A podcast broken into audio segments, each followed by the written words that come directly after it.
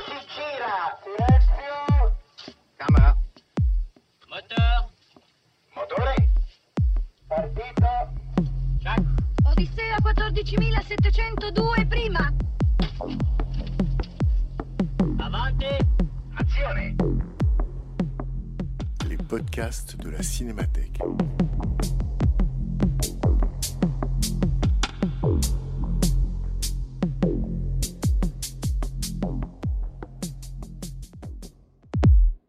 Je vais être très très bref. hein.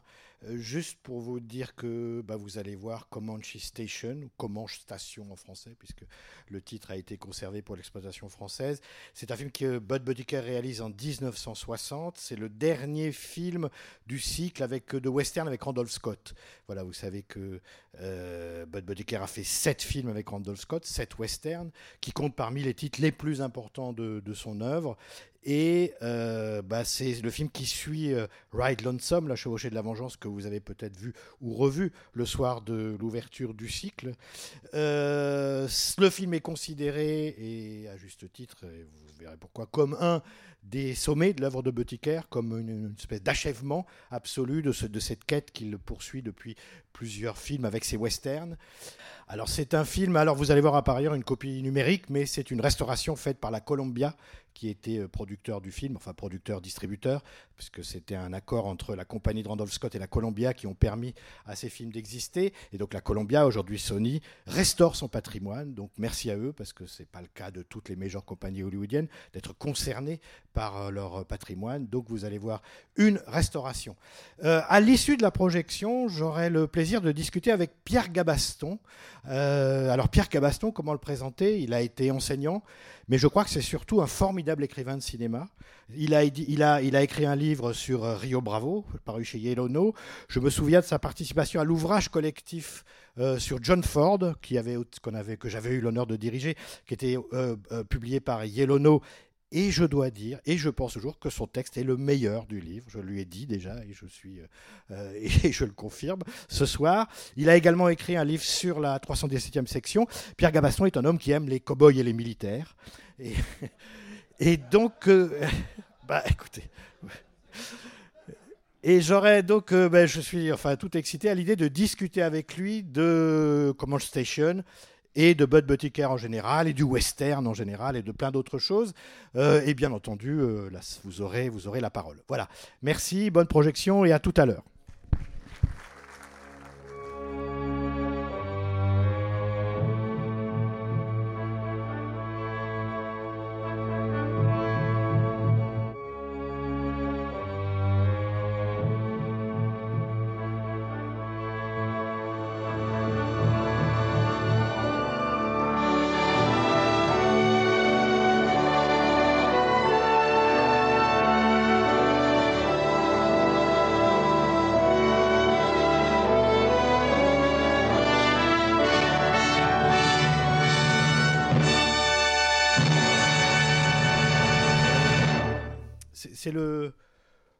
Dernier film donc euh, que Bud Botiker réalise avec euh, Randolph Scott. hein. Il y a eu sept westerns, toute une série de westerns produits par euh, Randolph Scott, qui faisait assez peu de films à partir. Il, était marié à une femme très très riche. Mais comme il voulait pas passer pour un homme entretenu, il, il avait depuis plusieurs années, il faisait deux films par an. Voilà. Et alors c'est pour ça d'ailleurs que ces films, c'est pas vraiment de la série B, même si c'est des films qui durent 1h15, parce que Scott était une star en fait, c'était pas un acteur de série B, c'était une star. Mais enfin les films n'étaient pas, pas trop longs, Euh, c'était des petits budgets, parce que Scott voulait pas tourner trop longtemps non plus. hein. Il y avait ce, D'ailleurs il y a, il dans son jeu quelque chose qui est toujours un peu impressionnant, c'est euh, une espèce de... On, on voit qu'il veut pas tirer la bourre aux autres acteurs. C'est un acteur qui est très minéral, très qui on peut dire qui est dans il sous-joue quoi. Enfin il en, il en il en fait pas trop, il en fait pas beaucoup même. Euh, ce qui peut passer pour une sorte d'indifférence ou pour ou pour autre chose d'ailleurs. On, pourra en parler. En tout cas ce film là, moi j'ai l'impression que euh, il reprend évidemment tout, tout, tout, je veux dire les motifs des précédents films de Botiker, la quête, le trajet, euh, la survie. Euh, il y a toujours cette, euh, cette, euh, cette dialectique entre le minimalisme de la psychologie et en même temps l'idée que chaque personnage qu'on croise a une histoire qu'on devine au hasard de tel ou tel, enfin au hasard, au détour de tel ou tel dialogue, ce qui était un peu le génie du, du scénariste dialoguiste du film qui était Burt Kennedy. Mais là, on a, on a le sentiment que c'est un film qui a poussé le principe de cet homme à abattre, de Talty, de la chevauchée de la vengeance, jusqu'à une forme d'épure presque parfaite. Alors je ne sais pas ce que tu en penses. Oui, je peux être que d'accord avec ce que tu dis. C'est pour ça que c'est mon film préféré. Je pense que là, c'est pour moi, c'est l'acmé de toute l'œuvre de Bautiker. Après, il fait trois films neuf ans plus tard, un autre western, puis après le Arousa, et après en 85 son, son documentaire qui est présenté ici. Notre tour de force, peut-être de l'avoir. euh, merci. On a cherché, on a trouvé un mauvais matériel, mais enfin il est. Euh, oui, oui. Alors, c'est une épure sur plusieurs points. Bon, d'abord, c'est un film qui dégraisse euh, tous les ingrédients ou composants de tous les westerns qu'on a pu voir. Je veux dire, il n'y a pas de gare, il n'y a pas de chemin de fer, il n'y a pas d'attaque de train. Il n'y a pas d'histoire. Il n'y a pas de- l'histoire de l'Amérique. Voilà. Alors, ça, c'est le principe de Bautiker. Ces westerns, ils se mettent sous cloche de l'histoire en général et de l'histoire de l'Ouest. Donc, il n'y a, rien, il n'y a pas de West, il n'y a pas de, partie de poker, il n'y a pas de, whisky, il n'y a pas de duel qui se règle le long d'un comptoir, il n'y a pas de, de scène dans les chambres autour d'un plumard au premier étage où le personnage regarde à travers la fenêtre dans la rue, mais ne voit pas que la fenêtre d'en face, il y a un fusil qui va le mettre en joue tout de suite, il va mourir certainement. Bon, comme ça, la femme n'aura pas à sortir à poil dans ce film. Euh, il n'y a pas de transhumance de bétail. On n'est pas sur le conflit éternel euh, euh, Abel et Caïn, le conflit, donc, je pense, de l'agriculteur laboureur et du l'éleveur qui, qui- qui- qui- ouais.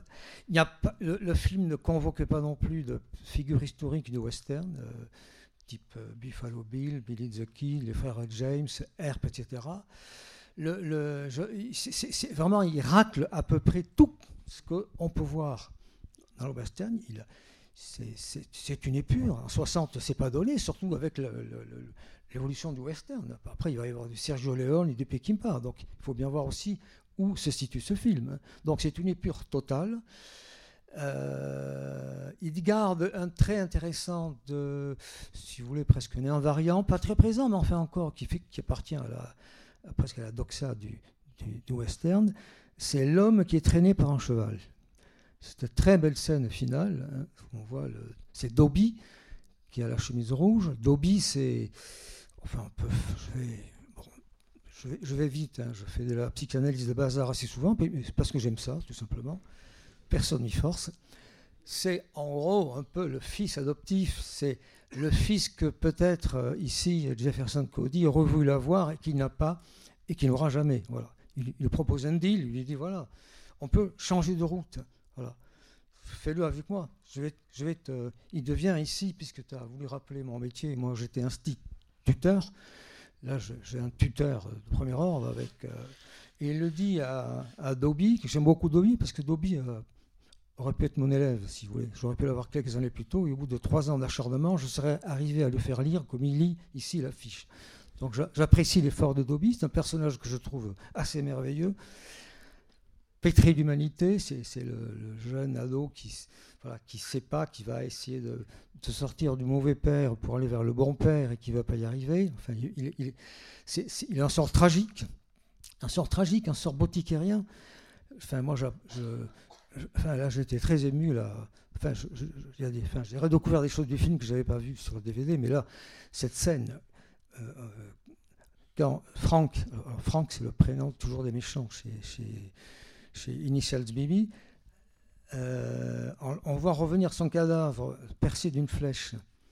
Et alors, tout de suite, immédiatement, il se jette à l'eau, il nage et il va aller reprendre dans ses bras le corps de Frank, son, ami, l'autre acolyte du méchant.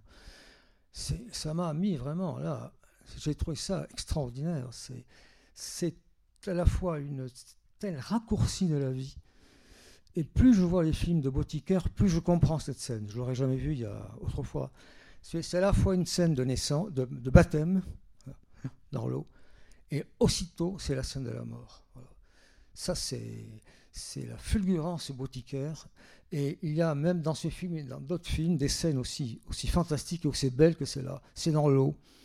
Voilà, une espèce de lyrisme comme ça, d'ouverture. Il y a un recueillement. Et puis cet élan humain de Dobby, quoi, qui va, qui va chercher son presque son frère d'armes, si. C'est une scène Je la relève parce que c'est c'est pétri de détails comme ça chez Boutiquaire. Et dans ce film-là, il y en a. Et on est dans vraiment dans la, oui, dans la. Enfin, pour moi, oui, c'est euh, avec euh, Rhinelander Zone et puis euh, ce film-là. Alors, il est plus épuré que Rhinelander Zone, mais ce sont deux films qui marchent ensemble. On peut dire que Rhinelander Zone et et puis euh, Comanche Station, on pourrait les regrouper sur un terme générique qu'on emprunterait à un western de Ford qui tournera deux ans plus tard. Euh, Rhinelander Zone et Comanche, c'est tout road together. hein. C'est, euh, voilà, ça, c'est- c'est- ils vont de l'amble Les deux cavaliers. de Cavalier. Voilà, c'est deux films admirables. Alors bon, sur les purs aussi un mot avant. euh, C'est les purs revient aussi au style, à l'écriture ici de Bautiqueur. Voilà.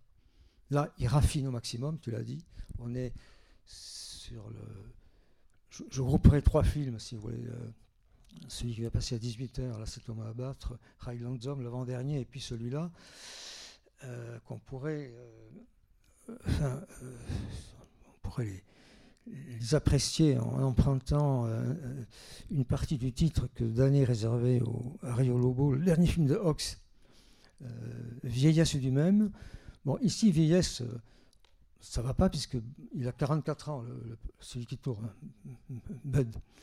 Mais on pourrait dire maturité du même et variation du même, et ça c'est admirable. Plus son style va vers des formes de, euh, de minimalisme, c'est presque ça, plus les- les légères variations, écarts, plus ils sont infimes, plus ils prennent un retentissement dramatique et plastique. Je trouve que c'est un magnifique euh, euh, paradoxe pour un, un artiste. voilà. Et il arrive à ça. voilà. Je pense qu'il ne peut pas aller plus loin. Enfin, à mon avis, alors après, tu l'as invoqué euh, lors de la présentation, je vois- après ça, je vois pas ce qu'il peut y avoir. Enfin, si, il y a bon, en 66, euh, The Shooting de Monty Hellman, et puis. euh, Oui, c'est ça, c'est-à-dire qu'on peut dire que c'est fini. Il y a deux il y a deux directions vers lesquelles vont les formes lorsqu'elles euh, agonisent.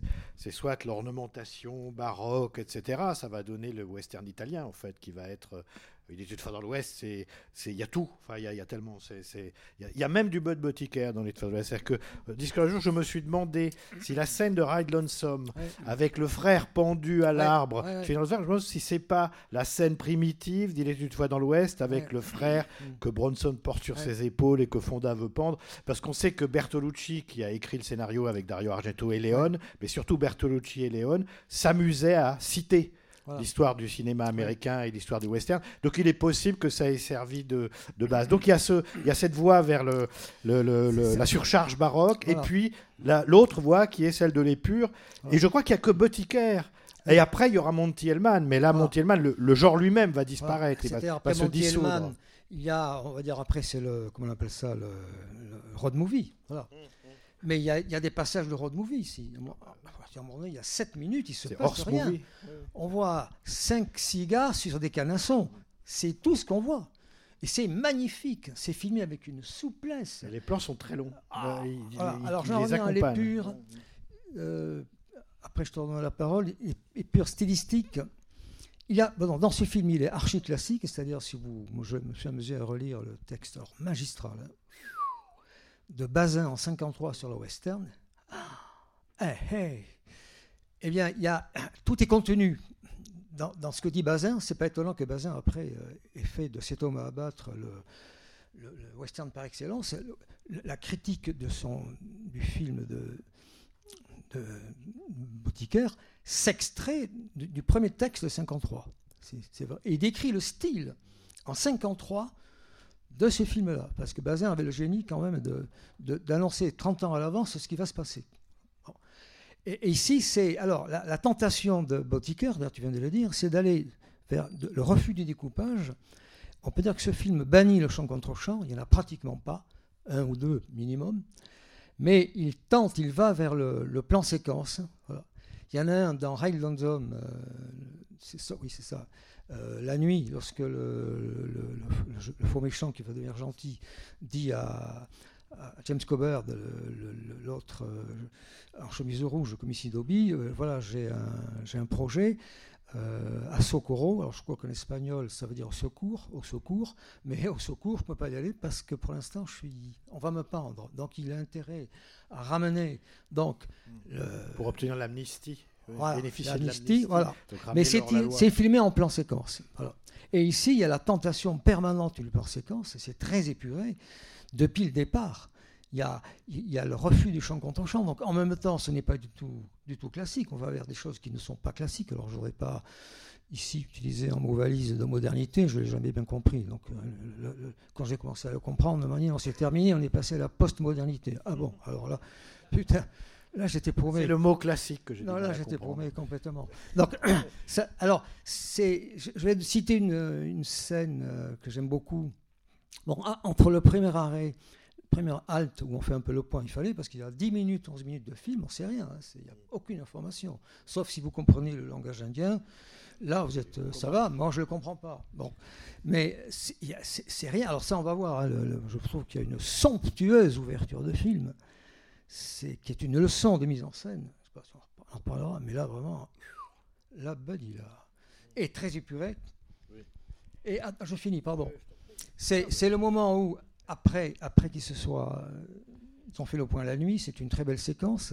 Et d'ailleurs là, je trouve là, alors là, je dirais que c'est peut-être Ford qui va le qui va s'inspirer pour son fameux plan séquence à Widmark Stewart. Lorsque les deux personnages sont assis, il y a un tronc d'arbre. Alors, il y va en deux plans. C'est un faux plan séquence, mais en, réalité, c'est exactement ça. Ça parle. Il met un dispositif quasi théâtral où il va faire sortir, il va remettre en scène le propos, la parole, avec une certaine distanciation. C'est une très belle séquence qui ne paie pas de mine non plus, mais bon, je la note quand même. Alors après, il passe quelques plans à, cheval. Alors là, je ne peux pas m'empêcher de souligner que c'est le moment de, un moment de plénitude pour Botiker, si j'ai compris Botiker. Il s'imagine, il se, euh, chevauchant à cheval dans un décor rude et à côté d'une belle Amazone. Voilà, ça, je pense qu'on est, euh, c'est le, voilà, c'est- ça, c'est comme ça que voulait vivre Botiker. Il y a un, second passage après, c'est les fameux séduits. Mais là, il y a une espèce de liberté, d'amplitude, des respirations, des raccords qui viennent comme ça, dans le mouvement. C'est un moment de bonheur. Il y a une rythmie entre elle et lui. Bon, normalement, on devrait dire qu'il tombe amoureux. Alors, euh, malheureusement pour euh, Cody, euh, Nancy O et Madame O. C'est un petit, un petit truc voilà, qui va expliquer toute la suite. Mais là, c'est magnifique, ça échappe au scénario. C'est pas un truc qui est scénarisé. Ça échappe à celui qui veut analyser le film. C'est tout. Ça échappe à rien. C'est, un pur, une pure bulle, mais, magistrale de cinéma. Il prend tel plaisir à filmer les chevaux. Vous avez vu les, les- les belles montures. Je finis temps, pardon. Euh, euh, vous avez remarqué que, il- entre autres, l'utilisation du scope, ça lui permet à chaque plan et à chaque raccord de faire entrer le maximum de chevaux dans le cadre. Les deux types de têtes qui chevauchent ensemble, j'aime beaucoup ce plan à 45 degrés, un peu biseauté, là, ah, ça vient, là, c'est bon. Et on s'est dit comment il va terminer? Il revient en arrière, il fait rentrer tous les chevaux qui ont autant d'importance que les hommes et que les vedettes, et après il finit, ça c'est le, le petit coup d'œil, la boutiquaire, sur la belle femme qui vient en dernier, etc. Systématiquement, il n'y a pas un arrêt où on n'a pas en premier plan les cordes et les, chevaux qui sont accrochés au corps. Les, chevaux se, démultiplient. Et euh, ça donne aussi une, espèce de, puissance potentielle au film. Ça, ça, ça sent une force contenue. Et ça dit aussi que euh, sans les chevaux, les hommes ne seraient pas là où ils sont dans ces décors. Ça, c'est clair. Alors, j'en arrive à ce, quand on finit cette balade à cheval, et puis il dit voici comment Station. Et là, il y a un, très beau euh, panoramique. Donc, on, est dans le bassin, le, western supprime le gros plan, il garde que le travelling et le panoramique. Là, il y a un panoramique magnifique qui, presque reprend le cul des chevaux et puis ouvre sur le- le relais, voilà, le relais, et il, garde la profondeur d'un champ, c'est coupé, raccord de la profondeur de champ, c'est son raccord préféré, profondeur de champ, profondeur de champ. Et là, on, voit euh, euh, Jefferson, Randolph Scott, qui saute de cheval, coupé, raccord dans l'axe, raccord dans le mouvement, et on arrive, à mon avis, à un des plans clés du film, enfin, pour l'histoire. C'est qu'il va se précipiter, se cogner sur la porte verrouillée avec le cadenas.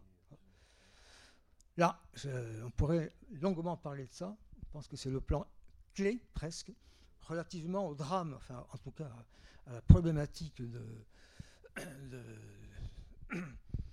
Randolph Scott, disons, de Cody. N'oubliez pas qu'il vient de loin.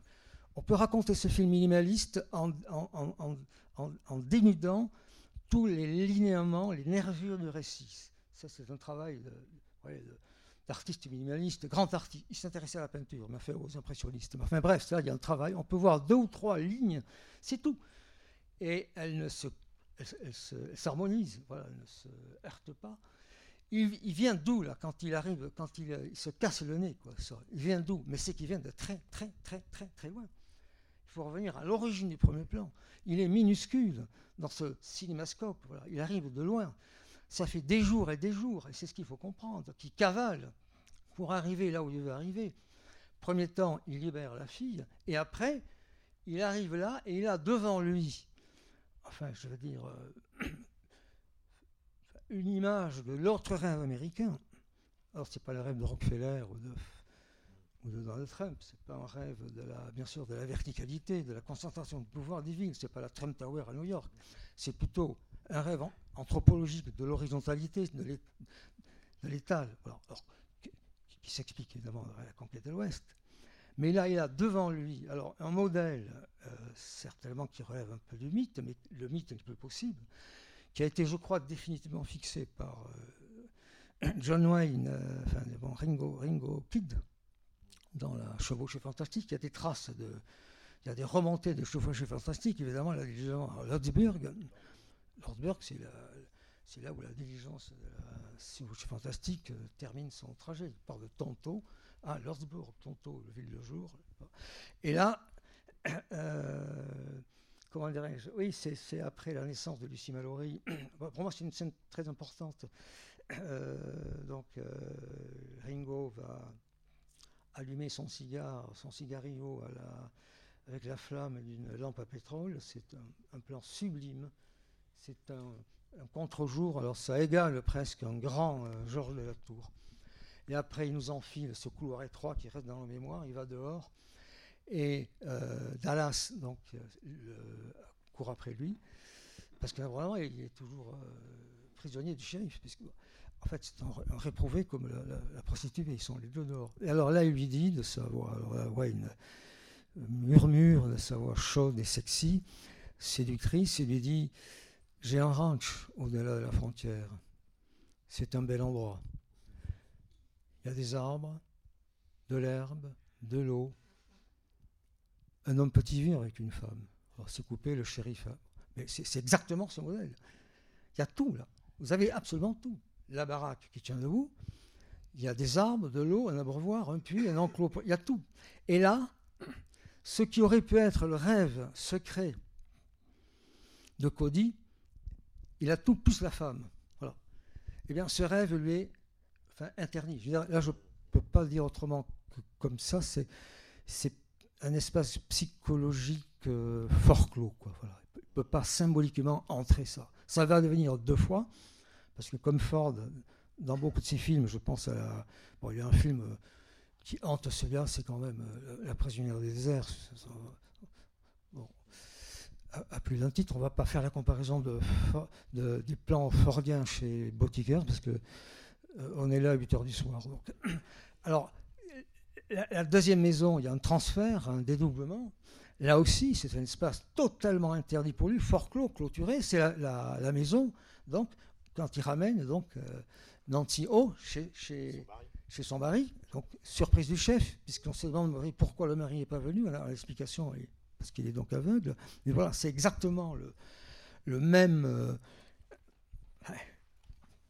la même impossibilité qui lui est refusée. Il voit l'image d'un bonheur qui aurait pu être le sien, qui ne sera jamais le sien. Et après, il y a cette fin, alors là, moi, qui me, que je trouve absolument sublime. euh, quand on repart, c'est la fin, c'est une totale ouverture. Et quand tu repars seul à cheval, je sais pas, j'ai envie de lui envoyer des fleurs. Et puis de... Alors c'est poignant parce que euh, c'est la fin de la, voilà, de la collaboration entre euh, Randolph Scott et puis euh, donc, euh, Boticaire. Juste un mot. Oui, non, on a envie de le réciter. Le, je ne sais pas si je le connais par cœur, mais la fin de ce film me, me, do- me communique un très profond sentiment de, nostalgie incurable pour moi. C'est bon, à chacun ses réactions. On pourrait, j'ai envie de le réciter si il, aurait pu le lire historiquement. Enfin, je ne pensais pas qu'il a lu, là, on s'est mais enfin, le, premier quatrain de ce sonnet euh, célèbre écrit par euh, Gérard euh, la, Bruni, enfin, de Nerval, c'est El Desdichado. Si je devais traduire, ça serait le malheureux, non? Mais avec un sens c'est- ce rythme avec des dentales, voilà. Je sais plus, je suis le, ténébreux, le veuf, l'inconsolé, euh, le prince, alors pas d'Aquitaine, mais des, canyons d'Alabama Hills, euh, ma tour euh, abolie, on va dire là, dans l'histoire c'est le ranch aboli, les deux ranchs abolis, ça c'est là il peut pas rentrer on reste toujours très extérieur aux maisons que filme euh, ma seule étoile est morte, c'est le cas de Cody. Euh, mais mon lutte constellée, là, je dirais alors ma monture constellée porte, c'est essentiel, porte le noir soleil de la mélancolie. Alors moi je pense qu'à la fin, euh, Cody, Jefferson Cody, porte le noir soleil de la mélancolie. Et je dis, j'arrête après, c'est parce que je, à rebours, j'ai l'impression que la fin du film, qui est en symétrie opposée avec le début du film, c'est le même décor. Il vient de la montagne, il repart à la montagne. hein, il y a, c'est pas comme ça. hein, voilà. Parce que le même plan à l'envers. Voilà, c'est tout à fait. Mais euh, ah, ah, oui, ah, c'est c'est quand la fin rattrape déjà le début. Pour moi, c'est la, la mélancolie qui commence. Enfin, je veux dire, euh, voilà, c'est quand on commence à prendre conscience qu'à peine on vient d'être né, la mort nous rattrape déjà et c'est déjà inexorable. Moi, je ne sais pas à quel âge vous avez eu. Moi, c'est à 6 ans. C'est- au CP, c'est quand je suis rentré. Quand on commence à, à entrer dans l'apprentissage et quand on commence à comprendre euh, que lire et écrire, euh, et écrire, c'est déjà fixé, c'est très inconscient, mais enfin, c'est une fixation pour lutter contre le cours impressionnant du temps qui va nous amener vers la fin que l'on finit par comprendre. Ça, c'est la mélancolie. Et on n'y peut rien. Et c'est cette mélancolie, pour moi, porte, euh, je pense, une des, une des profondes beautés humaines de ce film. Voilà. Foin de, foin de, de, de- western. Si vous voulez euh, prendre le film pr- presque pr- enfin, séquence par séquence, il n'y a rien qui appartienne au monde du western. Le décor. Mais tout n'est travaillé qu'à partir de d'archétypes, mais il y en a à voler, des archétypes qui sont les fondamentaux presque de l'imaginaire humain, des récits humains. J'en donne un exemple. Euh, le héros libère la jeune captive. Ça vient de fond des temps. Alors, c'est pas le seul film hein, qui fait ça. Et dans le même temps, autre grand invariant euh, de l'imaginaire, c'est pour libérer la fille, la fille captive, il est obligé, et ça, maintenant je comprends que c'est fondamental chez Boticaire, je dirais peut-être à la fin, il est obligé de se jeter dans la gueule du loup.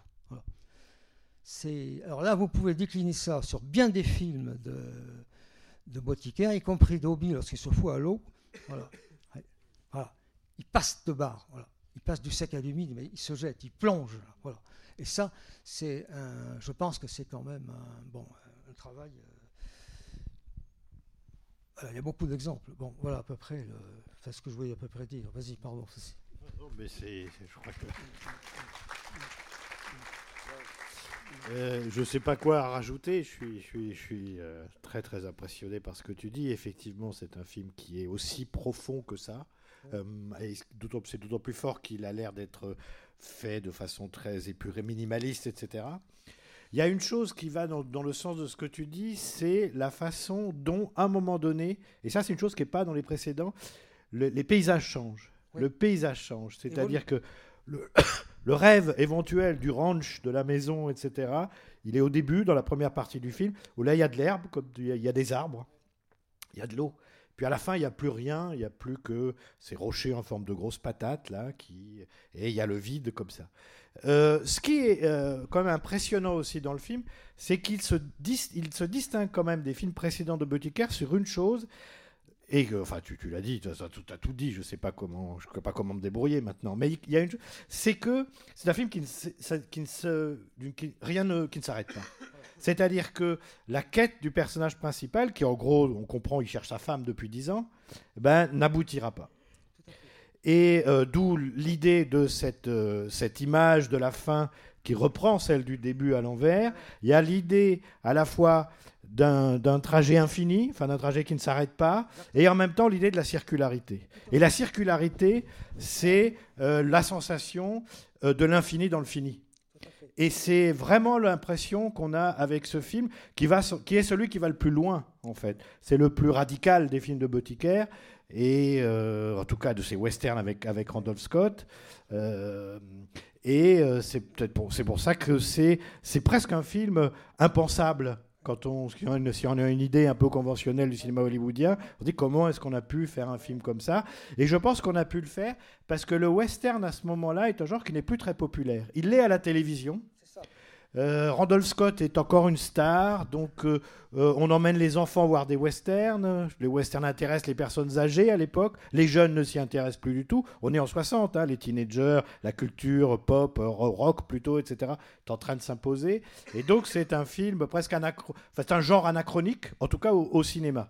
Et donc paradoxalement, ça donne peut-être une certaine liberté, à condition qu'on ne dépense pas trop d'argent, la- qu'on fasse pas trop dépenser d'argent à la Columbia, et on peut faire euh, un film comme ça. Euh, mais il va, il va s'arrêter. Il va, il va attendre 9 ans avant d'en faire un. C'est A Time for Dying, avec Audie Murphy, qui a un petit rôle. Et c'est un film qui ne sera peut-être même pas distribué aux États-Unis en plus. C'est un film qui aura une carrière euh, très très confidentielle. C'est un beau film d'ailleurs, pour le coup très mélancolique aussi. Là, qui fait ressurgir des, figures de, de l'Ouest ancien. Il y a Audie Murphy rôle de Jesse James. Et donc, euh, et donc ça nous permet aussi de nous interroger. La mélancolie, elle est, elle est presque, c'est presque son dernier film. C'est pas son dernier puisqu'il y aura euh, The Rise and Fall of Lex Diamond, La chute d'un caïd, qui est un formidable film de gangster. Et puis après, il y a Arusa, qui est un film qui va, qui va mettre longtemps à réussir à tourner, en tout cas, et, et, qui n'est pas totalement réussi. Puis il y a ce western, et puis il n'y a plus rien. Et en fait, il avait beaucoup de projets. Euh, et euh, euh, avait, avait dit à Tavernier Je regrette qu'André Bazin ne soit plus là. Donc il savait l'importance de l'article de Bazin. Parce que tu parles de l'article de Bazin sur le western, mais il y en a eu un sur Cet homme à abattre en 55, au moment où le film sort. Quand il dit c'est le western par excellence. Il dit c'est le western par excellence Ah, et il dit oui. il n'y a pas beaucoup de chefs-d'œuvre dans les westerns euh, aujourd'hui. Il y en a, c'est peut-être le seul. Il dit ah non, peut-être la prisonnière du désert qui sort à la même époque que cet homme à abattre. Ouais. Et je crois qu'il doit citer la panne d'Anthony Mann. Mais il dit mais il n'y a pas beaucoup de chefs-d'œuvre le western. euh, Et il, y a- il y a- il est possible que celui-là en soit un. Il est très C'est ce numéro des cahiers. et, et là L'article voilà. de Bazin. Voilà. Et l'article de Bazin, en Ouais, fait, c'est, avec Bazin qu'on, qu'on- enfin, c'est le nom de Boticaire, c'est grâce à Bazin Voilà. qu'on apprend son existence l'article sur cet homme à abattre parce que euh, Truffaut écrit sur cet homme à abattre, il n'aime pas le film, il trouve que c'est un western conventionnel, comme Truffaut n'aimera pas La prisonnière du désert. Au même moment, J'en connais Et- un autre. hum, oui, oui, Qui, qui bon. avait mis une, une étoile. Bon. oui, oui, non, mais, Mais- là c'est le, le- l'erreur absolue des cahiers, c'est de mépriser Ford à ce moment-là. Sauf Bazin qui disait, Il intervenait ici, je crois, non? Sauf André Bazin qui disait, c'est un, un chef-d'œuvre. Ouais. Et personne ne le disait à l'époque. C'est-à-dire qu'au mieux, on disait que c'est un bon western avec des fusillades, ce qui, quand on le voit, n'est pas vrai du tout. Il n'y a pas de fusillade, il n'y en a pas plus que ça, pas beaucoup même. Mais euh, le- le- le- la qualité, enfin la, la- la- la- grandeur, la valeur de la position du désert va arriver bien plus tard. Mais Bazin l'avait vu. Bazin voit au même moment cet homme à battre et la prison du désert et dit ce sont deux chefs-d'œuvre du western. Et à- qui a évidemment demandé, a dû être, a dû être mis au parfum de l'existence de l'article de Bazin, euh, de la quête de Tavernier, d'ailleurs, Bertrand Tavernier, qui publie Oui. une interview, euh, ce qu'il appelle une interview transocéanique. C'est ce numéro. Voilà. Je euh, savais que tu allais en parler, je me suis dit quand même. euh, voilà. Et, et, et j'aimerais bien, j'aurais bien voulu qu'André Bazin voit mon pro- le film que je suis en train de préparer, Voilà. qui est un western. Et en fait, Buttiker, c'est une génération de cinéastes, tu, tu l'as un peu évoqué, c'est une génération qui commence dans les années 40, à la fin des années mi- 40, premier film doit être 44, 45, mais c'est un peu la génération de Don Siegel, Richard Fleischer, Robert Aldrich. Ouais. Et en fait, ces cinéastes-là, eux, vont continuer à tourner. Ouais. Ils vont continuer à tourner, et même dans les années 70, ils vont refaire de très grands films. Ouais. Et, lui- et lui, euh, bah, on peut dire, là, vous avez vu son avant-dernier film. C'est-à-dire que c'est la fin. C'est-à-dire qu'à la fois, c'est la fin d'une forme qu'on a appelée le western, qui est en train, disons, de prendre, qui est, qui est en train de se dissoudre, de se, de se, de, se dissoudre pour devenir son squelette, et puis après, plus rien. Et c'est un peu le, le destin de, de Buttiker, qui aurait voulu. Il, a, il a cherché à faire des films, il a cherché des financements, et, en fait, il a eu euh, beaucoup de mal à en refaire après celui-là. Je vais revenir un peu sur la construction pour finir là. Il s'est épuisé dans un projet démentiel. Euh, il a voulu faire un film avec euh, une de ses trois grandes passions masculines de sa vie, alors des passions qui ne sont pas homosexuelles. Donc il y a eu Randall Scott, le chef opérateur, euh, Lucien Ballard. C'est pas lui qui fait la lumière ici, mais ils ont fait sept films ensemble. Il met des années à tourner un film qui ne, termine, qui ne finira pas. Il, il, épuise sa santé, il, fait faillite financièrement, il devient alcoolique, euh, il est interné pendant, euh, dans une section psychiatrique parce qu'il commence à sérieusement débloquer. Il fait de la prison parce qu'il ne peut, plus- peut plus payer ses notes d'hôtel. Un jour, il rentre à l'hôtel à moitié, euh, bon, avec de la tequila sous les bras et il ouvre et il y a des flics qui vont l'arrêter. Voilà.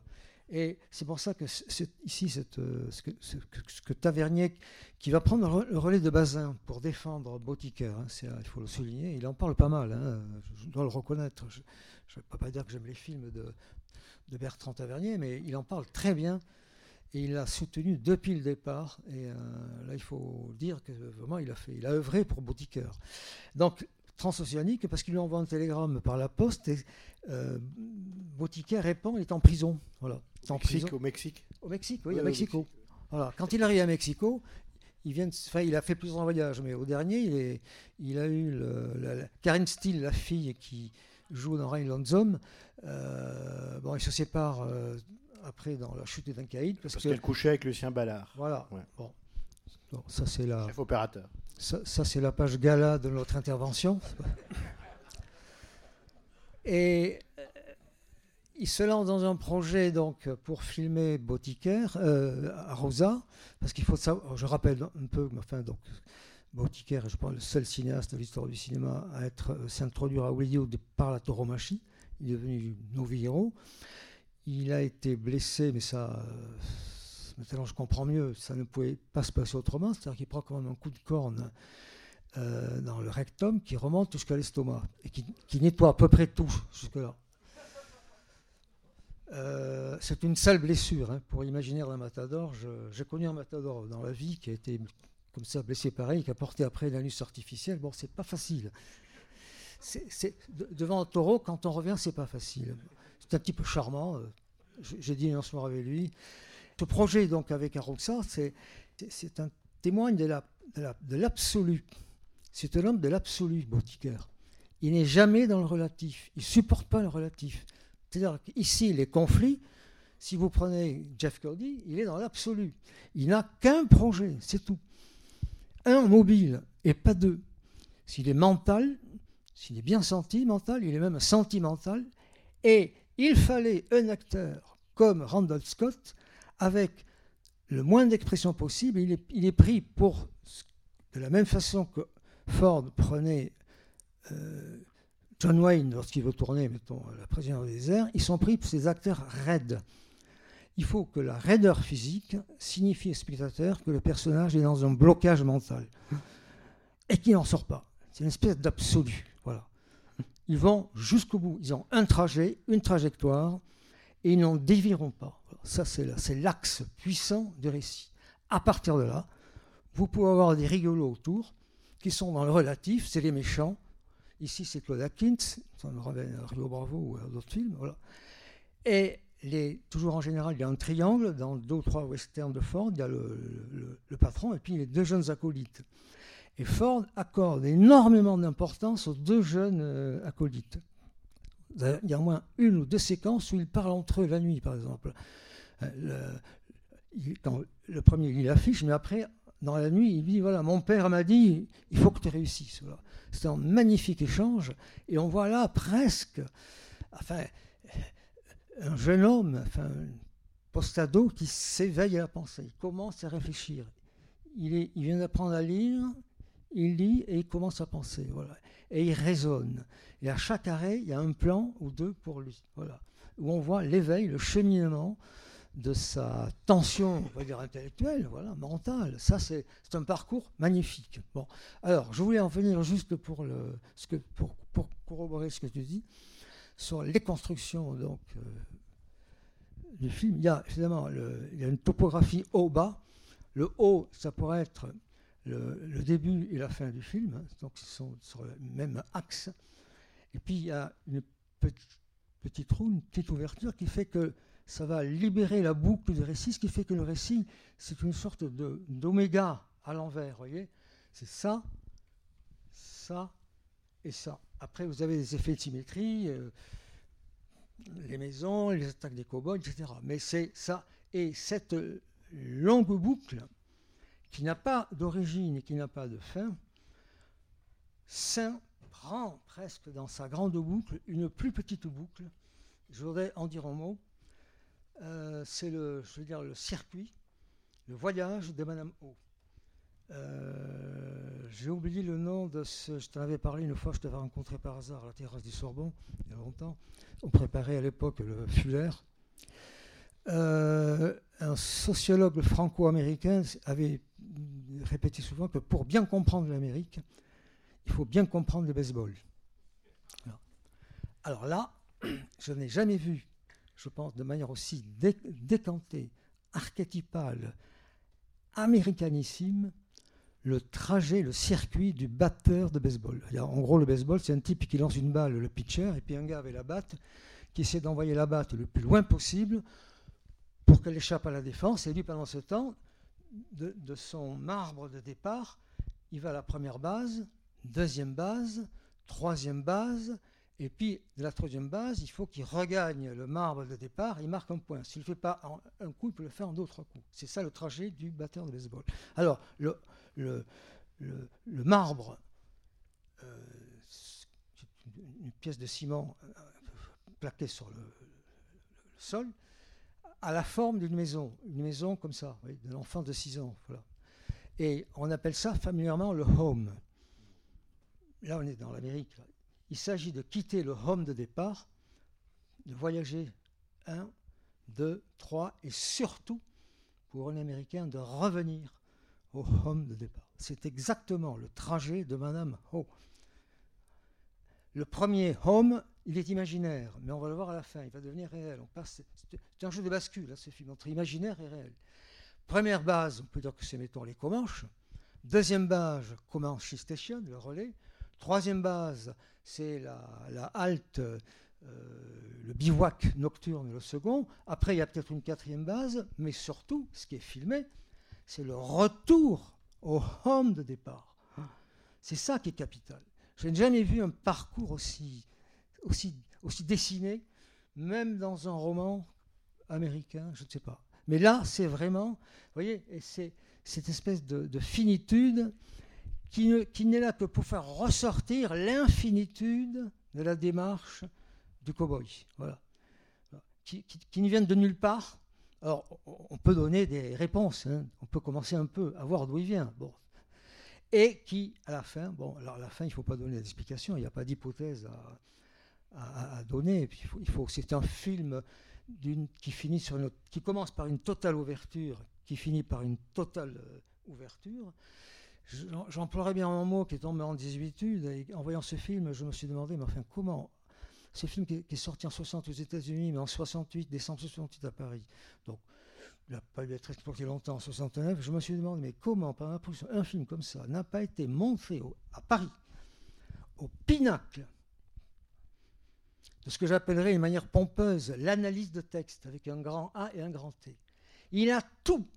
Il correspondait point par point sur deux mots, deux notions qui étaient les notions qui faisaient le débat qu'il fallait avoir à ce moment-là dans les années 70. Je- J'étais contemporain, je n'y comprenais rien, mais j'étais contemporain, je m'en souviens quand même. Dans l'un, c'est. Alors, ils étaient. L'un se suivait, ou ça. L'un, c'est l'errance. Donc, ici, ça va parfaitement avec deux R, bien sûr. L'errance, il suffit de voir les. Les sonorités du mot nous donnent le parcours de, Cody, là, quand il passe à ce paysage rocheux, l'errance, voilà, puis il descend de la plaine. Et l'autre, qui lui est consubstantiel, c'est la béance. C'est beau, béance. Vous voyez ça. Les sonorités du mot ouvrent vers un, un évasement, et cet évasement, c'est la richesse de, de ce mot, j'ai toujours aimé, qui nous permet d'être évasif vis-à-vis de cet évasement. Voilà. Et les- je veux dire, la béance, ça, ça côtoie la, rêverie, la rêvasserie. Voilà. C'est- c'est- errance et béance. Alors l'errance à l'époque, bon, en deux mots, je ne vais pas en faire un foin ici, mais ça refait partie des débats parce qu'on re- on relit, on réinterprète les romans de Céline, donc Bardamu dans le voyage, et puis surtout les, D'un château l'autre, Nord et Rigaudon, donc l'errance, le reportage de l'errance Céline sous les bombes allemandes, et puis après, il termine euh, son trajet en s'éjectant, on va dire, dans le, dans, enfin, dans le port de nord d'Allemagne avec un, un train bateau avec des Mongoliens, il s'éjecte, il s'é- il s'éjecte du trou du cul de, l'Europe à ce moment-là.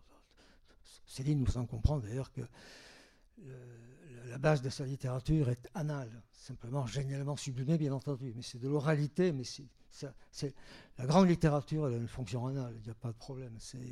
Alors l'autre aussi qui a servi, qui, avait un point de vue tout à fait anal sur l'écriture, c'est, qui a servi aussi, mais pas du tout pareil. Mais on se rapproche de Bauticaire sur le problème de l'errance, et c'est bien sûr Beckett. Voilà. Et c'est au même moment. Or, euh, je veux dire, c'est. euh, je, me suis demandé, même si Cody et puis l'autre euh, méchant n'étaient pas deux personnages beckettiens. Ils sont tellement de l'absurde et de la dérision, ils s'entendent bien, ils se reconnaissent. Ils ont vraiment une haute estime d'eux-mêmes. Tellement, ils s'aiment tellement qu'ils doivent finir par s'avouer qu'ils vont devoir s'entretuer. Voilà. C'est une très belle absurdité. Le, duel final, c'est, je veux dire, mais c'est ça- ça, ou grotesque ou dérisoire, si vous voulez. Surtout qu'ils sont coincés les œufs dans, leur tronche avec les. C'est bien sûr une espèce de crevasse qui compresse, si vous voulez. leur- et puis la béance, alors là, oui, euh, on va d'une béance, errance, béance. C'est le rythme profond de ce film.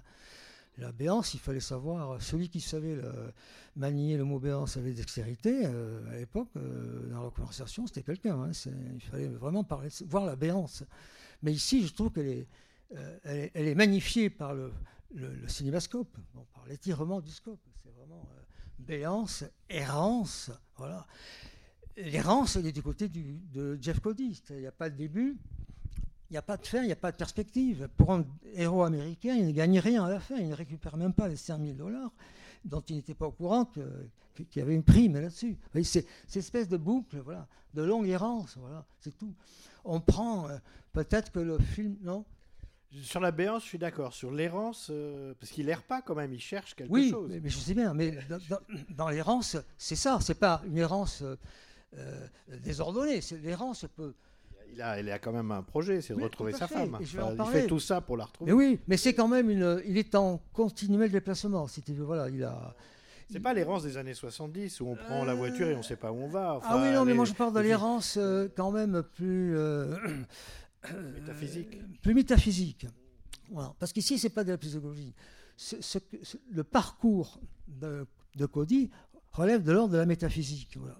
En permanence, il est ce qu'il est en fonction de ce qu'il a vécu. Voilà. C'est tout. Voilà. Ce n'est pas un, un profil psychologique, c'est un profil qui l'enferme dans une sorte de métaphysique, ce qui fait que chaque pas de cheval le- le- l'enferme et lui permet de- d'accroître son destin. Voilà. Il travaille son destin. C'est en ce sens qu'il y a une, une errance, bien sûr. Voilà. Parce que sinon, je pourrais finir en disant, mais au fond, de quoi ça parle? Euh, Cette fois, je me pose la question, je n'arrive pas à trouver de quoi parle un film. Bon. Alors, le côté Beckett, oui, oui. Mais dans le côté Beckett, il y a aussi une errance. euh, voilà, c'est, c'est plus. on est- C'est, c'est un film, bon, il n'a pas pensé, mais je veux dire, ça, c'est, on s'en fout. C'est, c'est, euh, c'est à nous de faire des rapports. Voilà. C'est, mais, et- alors, je termine. Enfin, euh, oui, Parce qu'on va, on va un peu laisser aussi les gens nous poser des te poser des questions. Mais vas-y, termine. on a 5 minutes, 10 minutes? Oui, oui, on a, on a, 10 minutes, on a un quart d'heure encore. D'accord. Oui, Bonjour. Oui, euh, la femme est l'enjeu au présent du film, ce qui est assez courant, pas propre à Botiqueur, mais elle est déjà perdue dans le passé, elle ne sera pas retrouvée dans le futur. Tu ne retrouveras pas femme. Est-ce que tu Oui. peux parler un peu de ça Oui, c'est. bon, je vais essayer de. Je ne sais pas si je suis d'accord avec toi, Fabrice. Je, je vais dire de quoi ça parle, au fond, pour moi, euh, Comanche Station. Je pense que c'est la quête par un homme éperdu de désir d'un objet perdu à jamais. Sa femme. Et je pense que Jefferson Cody, jusqu'à la nuit des temps, c'est ça que je trouve très beau, porte en lui le cénotaphe de sa femme.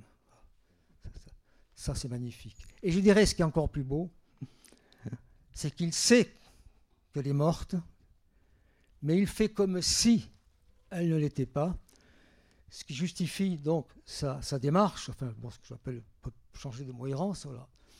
Et justement, il y a toujours Alors- deux femmes dans les Alors il y a un moment quand même où il a l'intuition qu'elle est morte, c'est quand il dit à Nancy Gates, Ouais. il lui dit mais tout ça est arrivé il y a 10 ans. Ouais, Et en fait parce qu'il est en train de tomber amoureux d'elle. tout à fait. Et en fait et donc il est en train de Ouais. changer d'objet de désir comme tu dis.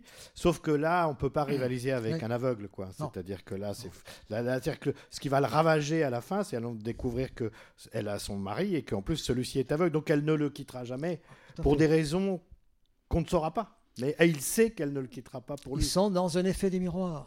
Elle ne quitte pas son mari parce qu'il est aveugle, et lui il ne quitte pas sa femme parce qu'elle est morte. Ça, c'est, c'est un- là, là, il y a un champ contre champ qui s'explique.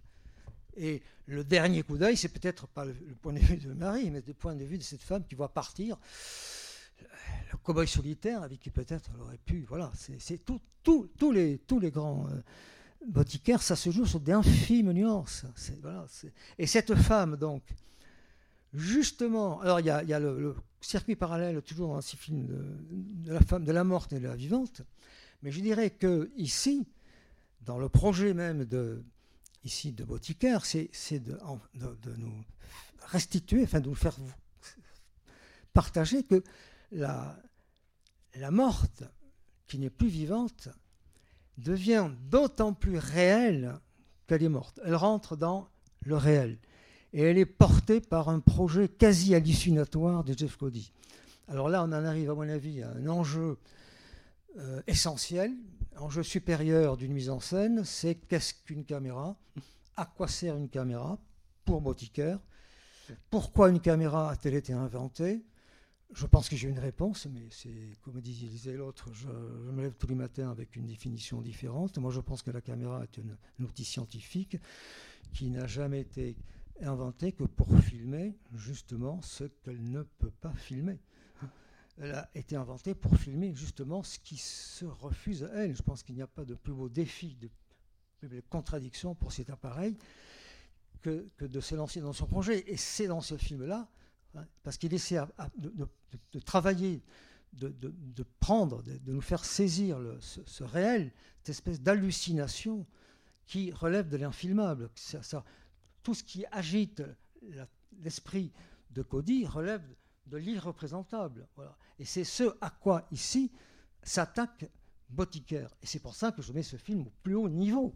Je veux dire, excusez-moi, mais là, on est, au- dans l'empirée cinématographique, là, avec un projet pareil. Et ce qu'il essaie de toucher avec cette caméra, moi, je, là, c'est quand même, là, il a- c'est pas mal ce qu'il fait. Excusez-moi, je voulais savoir où ce film a été tourné parce qu'on par- on voit par le décor, on, voit des paysages sublimes, mais je ne sais pas du tout où. Ah, je vais vous dire. Ah, Pardon. Alors, il a été filmé, j'aurais pu le dire dans la présentation, dans un décor très précis qui s'appelle Lone Pine. Ça se trouve dans les euh, Alabama Hills. C'est au centre est de la Californie. C'est à vol d'oiseau, ça, ça, longe le, Nevada. C'est-à-dire qu'on est, de l'autre côté de la chaîne de montagne, c'est la vallée de la mort. À vol d'oiseau, on est plus près de, la- de Las Vegas que de San Francisco ou de Los Angeles. Alors, c'est le, décor de, prédilection de, Bud Botiker. Euh, c'est son dernier film, il en a fait 4 ou 5. Je dirais à bien des écarts, c'est toute proportion gardée, le Monument Valley de John Ford.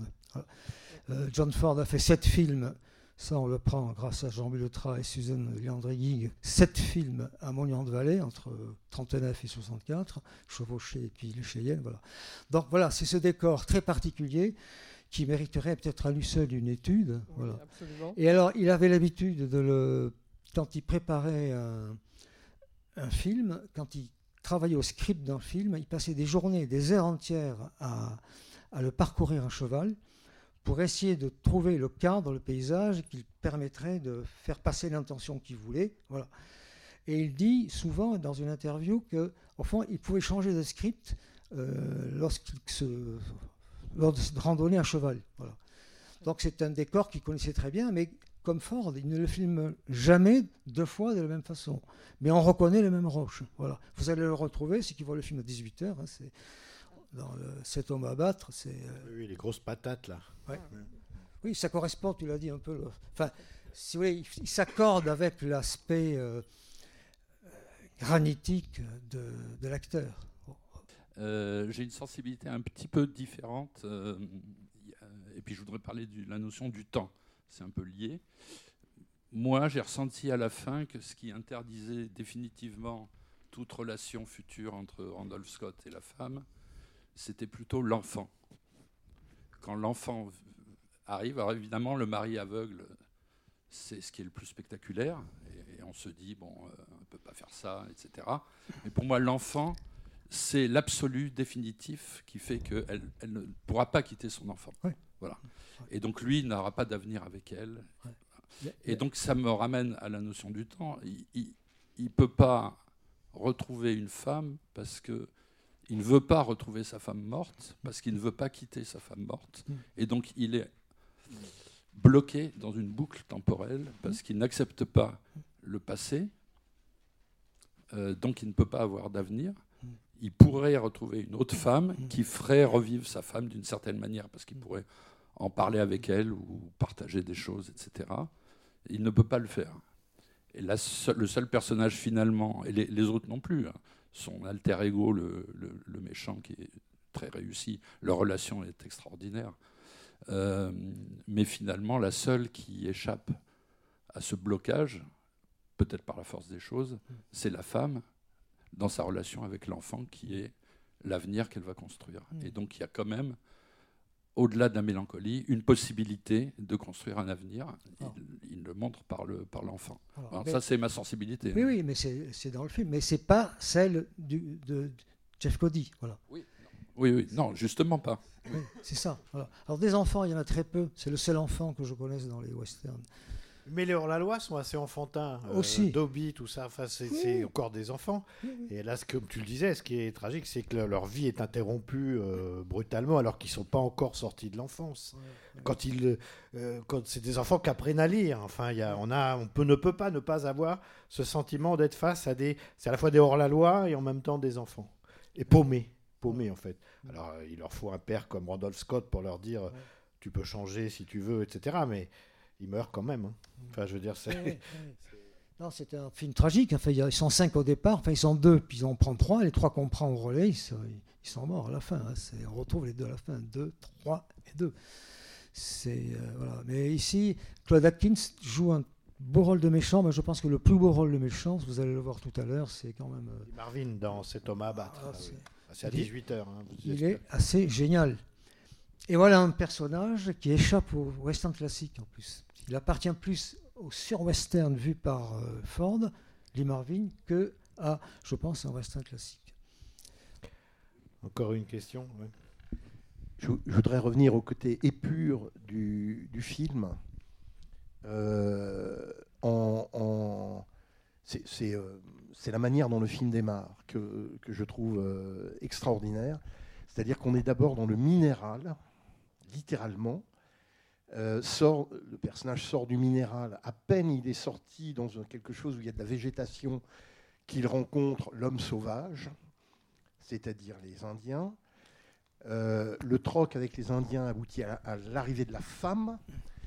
Donc il y, a une, euh, il, y a, il y a un dialogue sur la sexualité que j'ai trouvé impressionnant, puisque à la fois on évacue le problème du racisme complètement, et en même temps, n'empêche, c'est quand même évoqué avec ce plan incroyable où on voit le bassin de, de Randolph Scott sur la partie gauche et la femme sur la partie Ouais. droite de l'écran.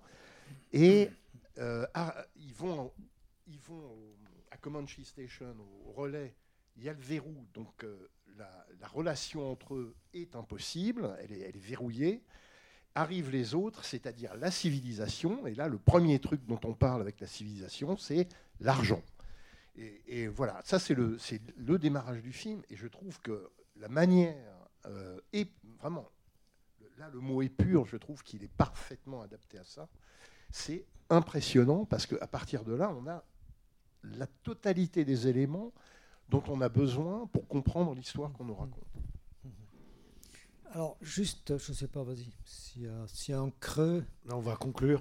Donc, juste, euh, je, vais te laisse conclure. Bon, mais juste un mot, pardon, j'ai j'ai pas, on n'a pas eu le temps, mais euh, avant le troc, qui est un troc ethnographique, hein, ça se passait exactement comme ça avec les Apaches, avec les Comanches. hein, voilà, c'est exactement comme ça. Ils, enlevaient des, des femmes et les enfants la nuit de pleine lune, on les appelait les Spartiates euh, des plaines. C'était des- une ethnie euh, qui a pratiqué l'ethnocide. Mais ça se passait exactement comme ça. Mais avant le troc, euh, parler d'un plan. Il y a un passage, c'est le pré-troc, si j'ai pu dire. C'est quand il déballe la première fois sa couverture et qu'il la remballe. Il y a une espèce de marché qui ne. Pas, qui, qui a une entente. Il y a. Je, trouve que là, il y a un, moment clé pour moi dans la carrière et la vie de Bautiqueur, c'est la manière dont il va se faire assiéger par les Comanches. Il est dans un creux et puis les frises des Comanches l'assiègent sur les cimes de l'escarpement. On a l'impression là qu'il vient et c'est le premier but, le but secret, profond. Il, il filme à deux niveaux hein, aussi. hein. Il, sait ce qu'il fait, Bautiqueur. hein. Il y a le niveau euh, ah, superficiel narratif, mais il y a le niveau profond. Là, il est vraiment dans le. donc, on a l'impression que le personnage ici vient expier quelque chose. Il, s'offre en victime, presque expiatoire. On a l'impression qu'il devient sur un, plan le, Saint-Sébastien des canyons, je veux dire. Et il y a, à un moment donné, lorsqu'il roule sa couverture, il fait semblant de partir. Il connaît tout. hein, c'est le, c'est le petit cousin de Edwards dans La prisonnière des déserts. Ils savent tout, surtout, y compris le langage des Indiens. Donc il fait semblant de, de rouler sa couverture. Et à ce moment-là, pour moi, j'en fais le plan clé de l'œuvre. Au cinéma, le plan le plus court n'est pas le plan le moins important. C'est quand il y a une lance qui traverse l'écran, qui, qui presque le, le- transperce. Là, on a, je pense, la, ce n'est pas un plan inconscient du tout. Je dirais que c'est un plan où Botiker va le chercher au, au- au tréfonds de lui-même. Et peut-être pas si profond que ça. Il y a une forme d'expiation voilà, que je n'ai pas le temps de développer, mais qui couvre non seulement l'œuvre, mais la vie de Botiker. hein. Il fait du football américain 30 secondes. hein. Il, euh, comme par hasard, il se bousille un genou. On l'opère et on lui dit c'est terminé, le sport c'est terminé. Donc il prend sa convalescence. C'est comme ça qu'il arrive à Mexico. Il s'est dit tiens, je vais aller euh, me reposer sous le volcan. Il assiste à une première corrida. Tout ça, c'est raconté dans la Bullfighter and Lady. C'est le quasi-documentaire, très peu fictionnel. Donc là, la blessure, etc. C'est- Bon. Alors après, moi, je n'ai pas de jour déterminé, mais sans exploiter. J'en parlais à deux amis l'autre jour. Euh, la, mère de Boutiquaire est morte en couche. Voilà. Je pourrais multiplier les plans. Enfin, je veux dire, dans les trois grands westerns, ça commence toujours, la femme du cow-boy est morte. En plus, il a un trait de style, ça c'est constant, ici et dans Rhineland's Home. Il y a, ça se joue à la coupure d'un plan, il va mettre la caméra au bout, il va prendre dans l'axe quatre ou cinq gonzes à cheval, il va les laisser aller jusqu'à ce qu'ils se rapetissent dans le cadre, il coupe raccord à 50 180 degrés, mais on les voit revenir vers nous tout petits. Voilà. J'ai l'impression que là, dans cette coupe, il se joue énormément de choses. A l'impression que c'est la vie qui essaie de, qui s'entête à, se régénérer, à repartir. Ça, voilà, voilà, là, je pense que l'écriture de Bauticaire, là, moi, il va la chercher loin, quoi. C'est ça que j'aime chez lui, quoi. C'est un- voilà, après, bon, euh, mais bon, voilà, c'est le, le plan. C'est pas un plan, c'est un plan qui transcende tout. Ce plan-là de la flèche. Il revient deux fois. Et après, on le voit avec près de l'Abrevoir encore une flèche. Après l'attaque des Indiens, quand il sert de bouclier un Indien que la flèche transperce le dos, etc. Là, là il, il- multiplie ces plans-là. Il y en avait jusqu'à présent, ils n'étaient pas aussi nombreux. Je pense qu'il a une forme d'expiation. Voilà. Et euh, en français, ça va très bien. Euh, expier, c'est tellement près d'expirer. Ouais, j'expire, j'expire. Alors vous allez dire qu'à l'américain, ça ne, ça ne rend pas, mais ça, on s'en moque complètement. Je pense que c'est au génie de chaque langue d'enrichir la beauté d'un film, et justement au génie de chaque langue de le, de le désenclaver et de le porter à une plus grande universalité. Voilà, c'est ce qu'on a essayé de faire avec Jean-François pour parler de ce film. Merci. Merci Pierre. Merci.